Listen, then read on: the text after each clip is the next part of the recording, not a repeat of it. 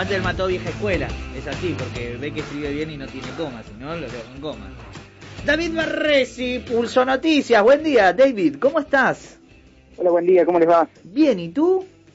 Muy bien, muy bien. Acá andamos, ¿qué se cuenta? Eh, qué sé yo, recién hablamos con Oscar Negrelli. Eh, los, les estaba escuchando, eh, muy buena entrevista. Eh, difícil, Negrelli, para, para hablar. Siempre, ¿no? siempre es así, ¿no? ¿Cómo cuesta? Eh, te canta la justa, te canta su postura, este, y, y a veces es difícil también de desentrañar un poco, eh, sobre lo todo lo que es el conflicto, el conflicto, digamos, lo que es el pase a planta eh, para las cooperativas. es eh, eh, da su postura desde su lugar, que con su lógica, esta cuestión que decía, bueno, nosotros eh, sumamos a que el cooperativista tenga más derecho y que esté registrado, si se caen los el resto de los programas no es problema del municipio, sino de provincia y nación.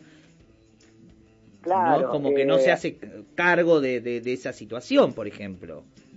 Tal cual, no, no hay una política ahí del municipio integral de pensar, bueno, eh, cuál es el, eh, la realidad concreta que vive cada uno de los cooperativistas y las cooperativistas municipales, que en concreto eh, necesitan de otros programas de empleo, porque imagínate también, Claro. él mismo lo dijo, el salario inicial, eh, 13 mil pesos, que de bolsillo es menos, eh, lo- los cooperativistas calculan 12 mil pesos de bolsillo, eh, y con eso claramente no viven, y sin el resto de los programas es imposible. Sí. Y Hay, ahí- Perdón, David, no, no, que- iba a complementar. Hay una nota muy interesante en pulso de esto que estamos hablando también.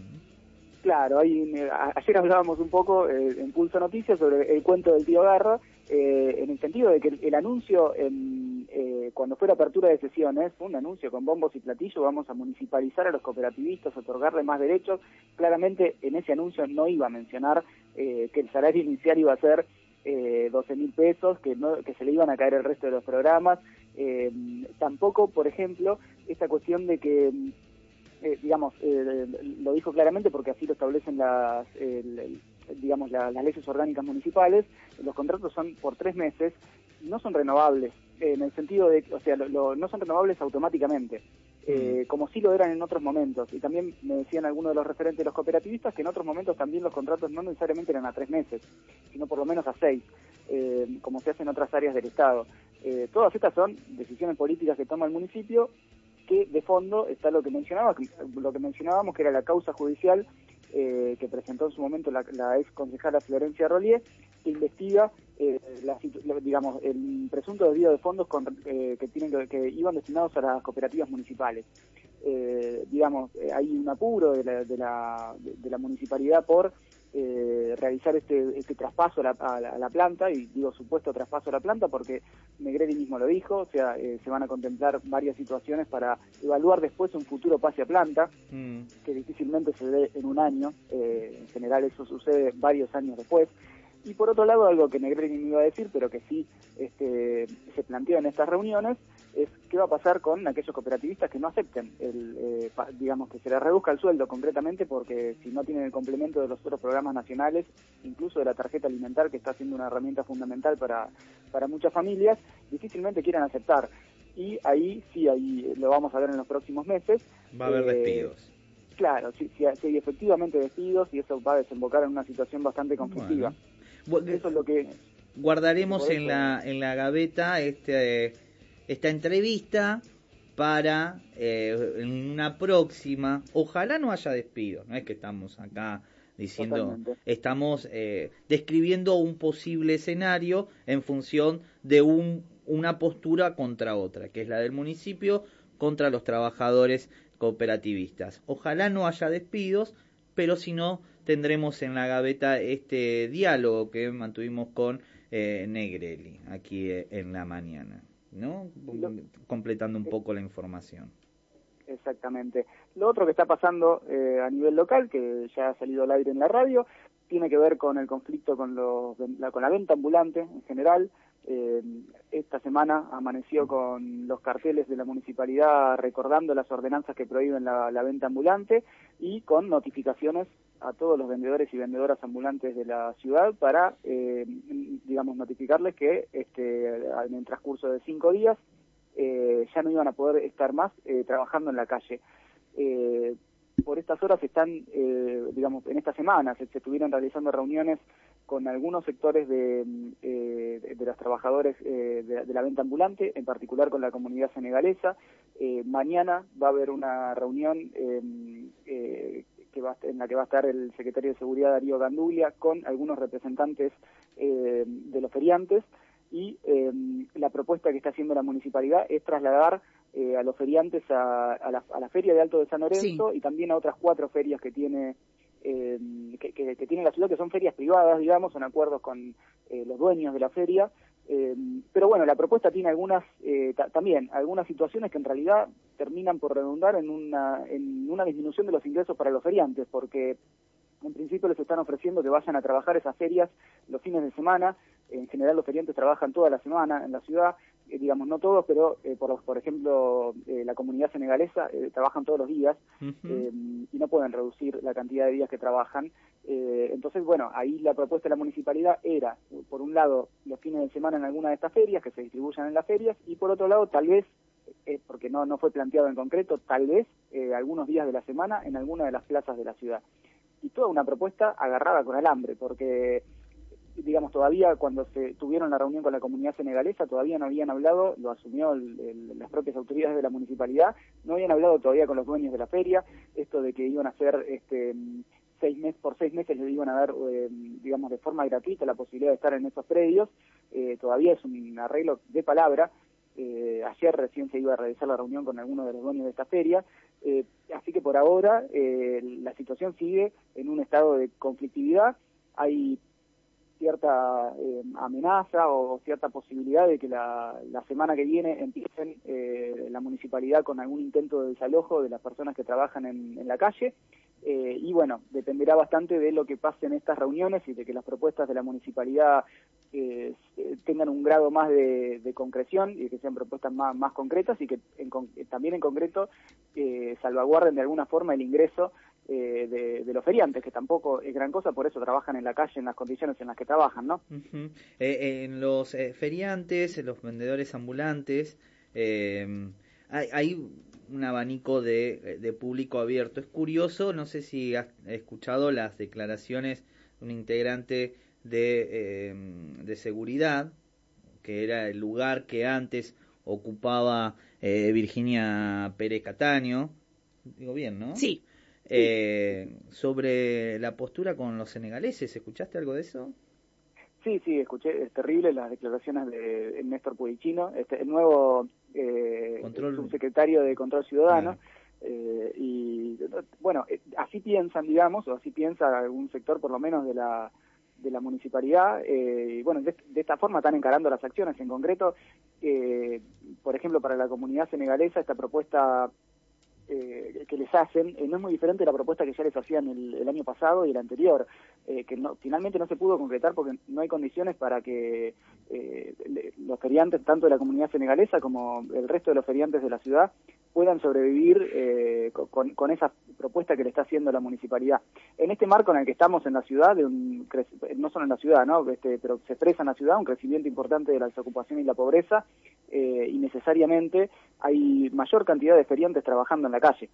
Eh, y, digamos, todavía eh, las propuestas de la municipalidad no terminan de satisfacer a los, eh, a, los feriantes y vamos a ver mañana cuál es la propuesta. Digo, también hay propuestas de los propios feriantes para la municipalidad que esto es lo que todavía hay que ver si hay alguna apertura de la municipalidad, escuchar esas propuestas, eh, que tiene que ver con mantener algunos de esos lugares de trabajo y con consolidar algunas de las ferias que hoy son informales, consolidarlas con este, una mayor estructura para que los feriantes puedan trabajar en mejores condiciones y eso en general también este, redunda en cierto ordenamiento del espacio público. Pero, bueno, hay que ver qué tipo de ordenamiento quiere la municipalidad, que tal vez no sea el mismo que, que, están buscando los feriantes, ¿no? eh, eso va a ser una, una cuestión que, digamos, eh, la semana que viene puede ser una semana conflictiva si realmente la municipalidad avanza sin ningún tipo de acuerdo eh, con los feriantes. Después hay un datito más, que ahora sí vuelvo al Consejo Deliberante. Eh, hubo un cambio en una de las comisiones del Consejo Deliberante, eh, que por ahí fue la única novedad así de la semana y que es eh, un cambio, digamos, importante para tener en cuenta. la Comisión de Legislación, que es una de las comisiones estratégicas de la, eh, del Consejo Deliberante, es estratégica porque por ahí pasan en general la mayoría de los proyectos no necesariamente tiene que pasar por ahí, pero eh, esta conducción del Consejo Deliberante lo que hace es hacerlos pasar por ahí eh, porque bueno, la Comisión de Legislación es la que se encarga de ver eh, si hay que modificar en algunos casos con respecto a algunos proyectos, eh, algunas ordenanzas o, cuestiones eh, que tengan que ver con la legislación municipal.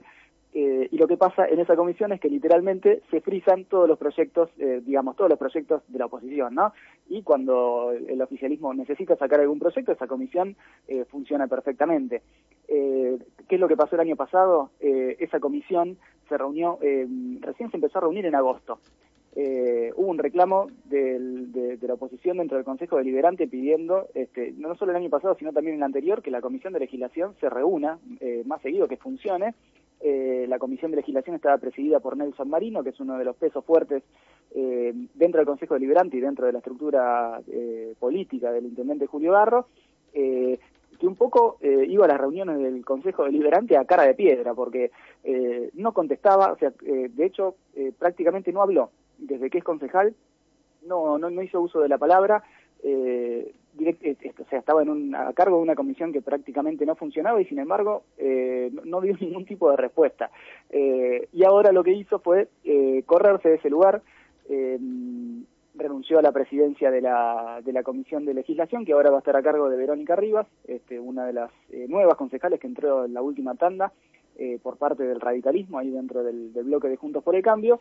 Eh, y el cambio también es, o sea, hay que ver si, si esto realmente va a redundar en algún cambio en, el funcionamiento de la comisión o si va a funcionar al estilo marino, que era nos reunimos cuando nos parece y este, utilizamos la comisión para poder este, frizar proyectos. David, sí, te perdón, perdón, en, porque eh, viste que me, me, sale preguntarte, ¿no? No te bastó con Oscar Negrelli, digamos. Claro.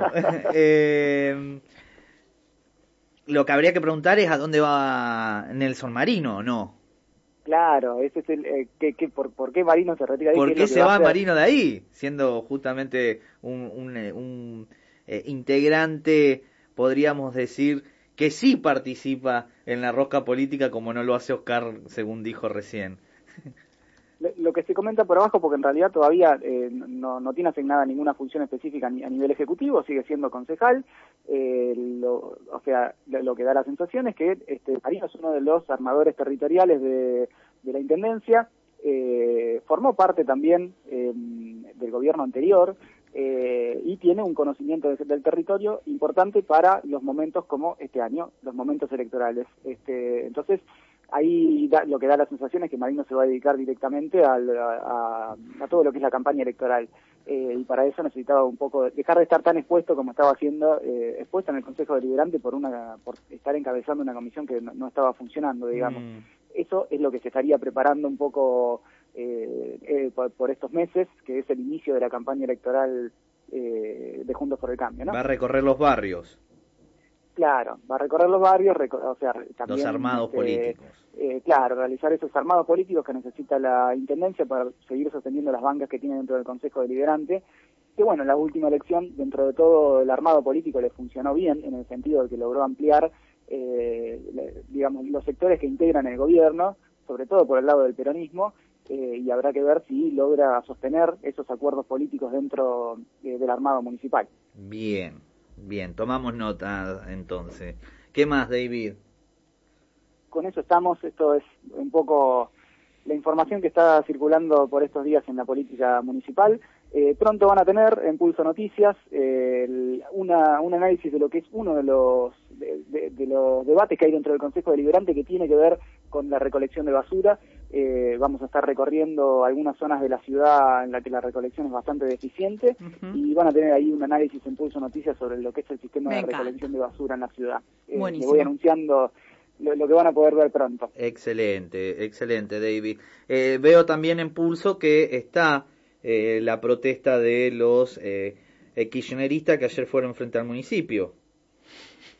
Claro. Eh, Agrupaciones kirchneristas. De, los kirchneristas, ¿te, referís a, los sectores de los quinteros? Sí, según Oscar Negrelli. o como diría Oscar, te, referís a los aprietes, los audios que salieron publicados ayer. Bueno, de todo eso estamos hablando, David. Claro, el, bueno, ese es otro de los puntos también que, casi, en general, lo que busca la municipalidad es esto, este, de identificar con algún sector político opositor eh, alguna de las protestas que está viendo en la ciudad, pero lo cierto es, bueno, eh, basta escuchar a los representantes de las diferentes organizaciones que nuclean a los eh, productores frutohortícolas que vienen con reclamos desde hace ya varios años con respecto no solo a la seguridad, sino a las condiciones en las que trabajan, sobre todo el estado de los caminos, que, son complicaciones permanentes para poder seguir desarrollando su producción, porque después, en general, todos los sectores políticos de la ciudad eh, eh, valoran y, sobre todo en sus discursos hablan de lo importante que es el cinturón flutotícola, que es el más grande del país, pero eh, que en términos de políticas públicas en general es bastante olvidado. Así que bueno, ayer se pusieron en juego varias de esas de esos reclamos, todavía sin ningún tipo de diálogo concreto con la municipalidad por lo menos. David, muchísimas gracias. Nos volveremos a encontrar el jueves que viene. Hay sesión el miércoles, ¿no? Hay sesión el miércoles, así que el jueves que viene vamos a tener un poco más de información con respecto al Consejo Deliberante. Y lo demás lo pueden seguir por Pulso Noticias. Y siempre recordamos, importante apoyar a los medios cooperativos y autogestivos. Así que eh, en Pulso Noticias pueden entrar a la página, suscribirse y apoyar el periodismo cooperativo. Claro que sí. David, un abrazo grande. Nos volvemos a encontrar el jueves que viene. Un abrazo. Saludo a los compañeros de Pulso Noticias.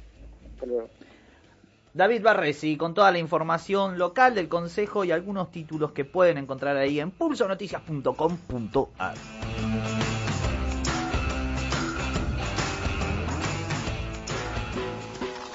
50 barrios, 5 puntos cardinales, casi un millón de habitantes. La Plata, Berizo, Ensenada. Un servicio informativo de la región. Bienvenidos oyentes de las radios populares a la cuarta emisión del jueves 18 de marzo.